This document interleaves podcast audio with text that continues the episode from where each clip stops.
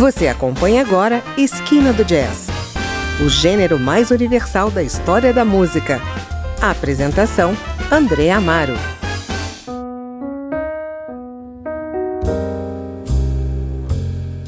Olá, hoje vamos conhecer o álbum Everybody Gets the Blues, lançado em abril de 2019 pelo pianista americano Eric Reed, que faz um mergulho profundo em sua ancestralidade e encontra motivações inspiradoras para expor o seu passado e suas emoções pessoais.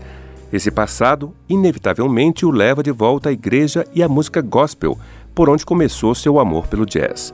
Everybody Gets the Blues abre com a faixa título, uma composição que, segundo Reed, busca confortar aqueles que já passaram por uma situação difícil na vida, uma fase escura. Daí o título do disco, que ao contrário do que pode sugerir uma tradução ligeira, Todo Mundo Saca o Blues, vem traduzir justamente a ideia de que todo mundo passa pela tristeza.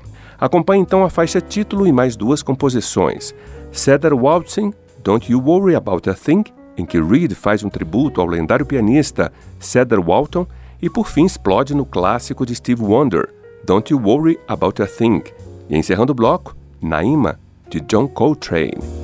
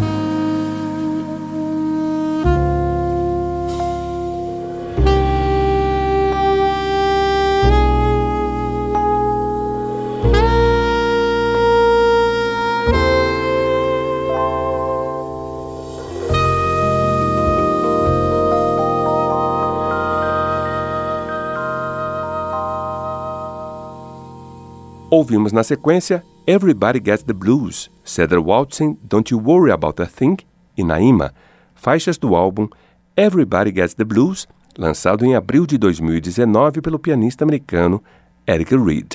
Vamos para o intervalo e na volta a gente continua com mais faixas do disco. Não saia daí. Voltamos já.